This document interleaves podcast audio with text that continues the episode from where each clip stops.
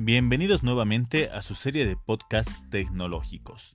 En esta ocasión hablaremos del siguiente tema. Científicos desafían a la naturaleza, crearon diamantes a temperatura ambiente. Para realizar diamantes se requieren millones de años y enormes cantidades de presión. Científicos australianos crearon dos tipos distintos. Un grupo de científicos creó diamantes a temperatura ambiente. Es un abierto desafío a la naturaleza. Se necesitan millones de años y temperaturas altísimas para poder crearlos. Los investigadores de la Universidad Nacional Australiana y la Universidad RMIT produjeron dos tipos de diamantes el normal, que puede encontrarse en un anillo de compromiso, y la Lonsdaleita, que puede hallarse en el sitio de impactos de meteoritos como el Cañón del Diablo en Estados Unidos. Un diamante es uno de los minerales de mayor valor en el mundo, debido a sus características físicas y ópticas.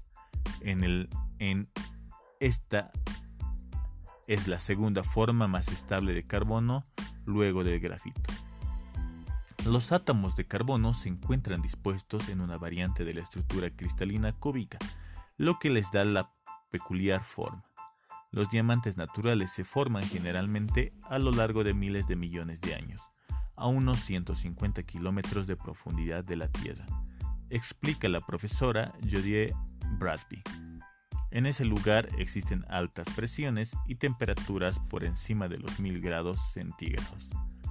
Para crear el diamante a temperatura ambiente, los investigadores utilizaron técnicas de microscopía electrónica para capturar rebanadas de muestras experimentales. A partir de estas muestras se crearon los dos tipos de diamantes. La Lonsdaleita, el más curioso de todos los diamantes. El más curioso de los creados fue la Lonsdaleita, llamado así en honor al cristalógrafa Dame Calais Lonsdale. Cuenta con una estructura de cristal diferente al diamante regular. Tiene el potencial de ser utilizado para cortar materiales ultrasólidos en sitios mineros, afirmó Brady. Crear más de este diamante raro, pero súper útil es el objetivo a largo plazo de este trabajo. Este fue tu podcast sobre los científicos desafían a la naturaleza. Síguenos en próximas transmisiones para enterarte de nuevos avances tecnológicos y poder estar a la tendencia tecnológica. Te esperamos en nuestro próximo podcast y hasta una nueva oportunidad. Nos vemos. Chao, chao.